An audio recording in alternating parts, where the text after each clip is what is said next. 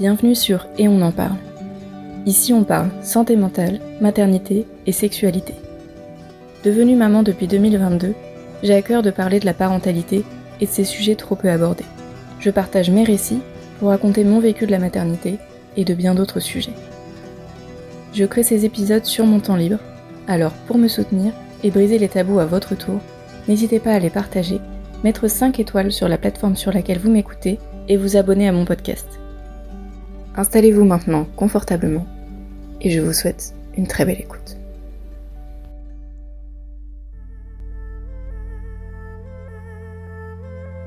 On parle souvent de l'horloge biologique, notamment pour les femmes, qui auraient comme une date de péremption. Devant toujours paraître parfaite et jeune, sans le moindre cheveu blanc et la moindre ridule. Elles font souvent face à une pression concernant le moment où elles devraient avoir un enfant dans l'hypothèse d'ailleurs où elle devrait forcément en avoir un à un moment donné. Mais cette pression touche aussi les hommes, avec la date limite des 30 ans. Comme si à 30 ans on était déjà trop vieux, on passait un cap, et il fallait sérieusement se pencher sur le projet parentalité, parce que le temps nous est compté. S'il est vrai que la question à quand le bébé? est souvent adressée à la personne dotée d'un utérus, les autres ne restent pas moins à l'écart de ce débat. À l'approche de la trentaine, ou passé cet âge, il semblerait que la question de la parentalité doit être au cœur de tout un chacun, parce que notre fertilité baisse, parce que nous sommes officiellement adultes selon l'inconscient collectif, parce que ce serait la logique des choses attendues. Et puis il y a aussi l'idée qui émane parfois des personnes en désir d'enfant de ne pas vouloir avoir trop d'écart entre notre enfant et notre âge, pour ne pas être complètement à la ramasse niveau technologie, même si on est en réalité bien vite dépassé tant les choses évoluent vite aujourd'hui on voudrait à tout prix éviter un écart générationnel trop important. Si cette dernière raison reste personnelle et propre à chacun, quand elle vient de l'extérieur ou qu'elle est mise en avant par d'autres personnes sous couvert de il ne faut pas trop attendre, vous serez trop vieux, vous aurez un écart trop important, vous serez à la ramasse, c'est là que la limite est franchie.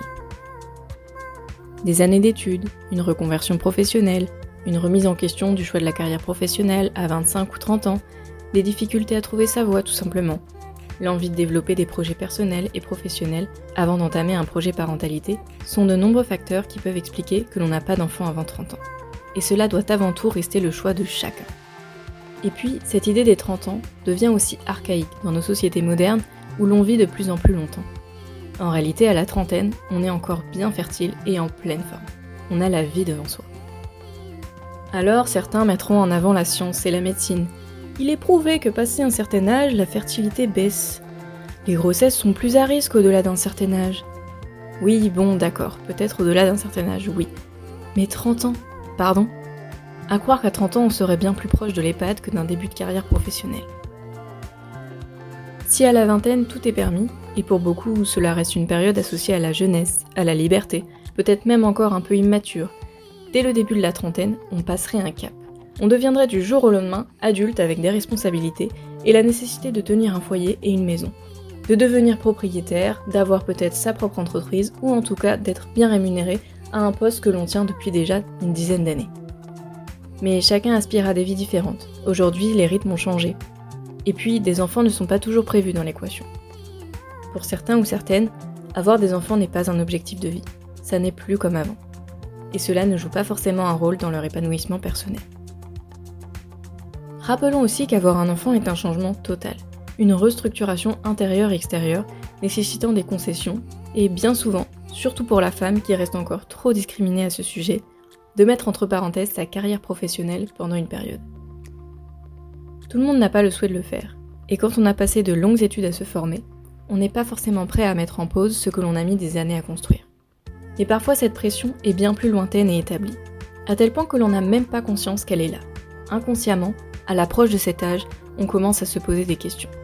Oui, me direz-vous, peut-être les hormones sont en jeu aussi. Mais notre cerveau en ébullition a aussi sa part à jouer dans cette pression à la parentalité. Parce que tout d'un coup, tous nos proches se mettent à se marier et à avoir des enfants. Alors on se questionne, pourquoi suis-je encore célibataire sans enfants Ne serait-ce pas le moment pour moi d'avoir des enfants? Mais cette pression vient-elle réellement de nous et d'une envie profonde? Ou est-ce la société ou notre entourage qui nous pousse à finalement se poser des questions qui ne nous seraient même pas venues à l'idée si on avait vécu sur une île déserte? Qui a dit qu'à 30 ans il fallait avoir une maison, un chien et des enfants? Et puis, n'oublions pas non plus que pour avoir un enfant, certaines conditions doivent être réunies, comme la rencontre d'un ovule et d'un spermatozoïde. Sans même parler des personnes qui peuvent rencontrer des difficultés à concevoir, et si aujourd'hui les avancées scientifiques rendent cela possible pour une personne seule, le désir d'enfant vient le plus souvent d'une envie commune de fonder une famille, et cela implique généralement un partenaire. Partenaire qui ne se trouve pas en jouant à la loterie ou en faisant tomber ses classeurs sur le chemin de l'université, comme dans les films américains. Ça peut parfois prendre du temps, et se faire bien avant 30 ans, ou bien après. Rencontrer la personne qui partagera notre projet de vie, et avec laquelle on pourra envisager de fonder une famille, est généralement la première étape avant de se poser la question d'avoir un enfant. Et cela ne dépend pas entièrement de notre volonté. Alors comme toujours, on respecte les choix de chacun. Si certains veulent déjà être parents à 20 ans, mais d'autres préfèrent attendre la quarantaine, qu'ils fassent comme ils veulent. L'important c'est que cet enfant soit désiré, aimé, et que tous ses besoins puissent être satisfaits. Désir d'enfant ou non, à 30 ans, on a encore la vie devant soi. Et plein de choses à accomplir. L'important n'est pas l'âge, mais plutôt les ressources physiques et mentales que l'on est en mesure d'accorder à l'arrivée d'un enfant. Alors cessons de nous mettre la pression pour avoir un enfant avant 30 ans. Lâchons la grappe à ceux qui viennent tout juste de passer la trentaine et qui n'ont pas encore d'enfant. Laissez-les mener leur choix de vie comme ils l'entendent. L'important c'est qu'ils soient heureux et épanouis dans la vie qu'ils mènent actuellement. Merci d'avoir écouté cet épisode jusqu'au bout. Si ce podcast vous a plu, n'hésitez pas à vous abonner pour écouter les prochains épisodes, à le liker et à le partager pour lui donner de la force et libérer la parole. Je vous retrouve dans un prochain épisode pour un nouveau sujet.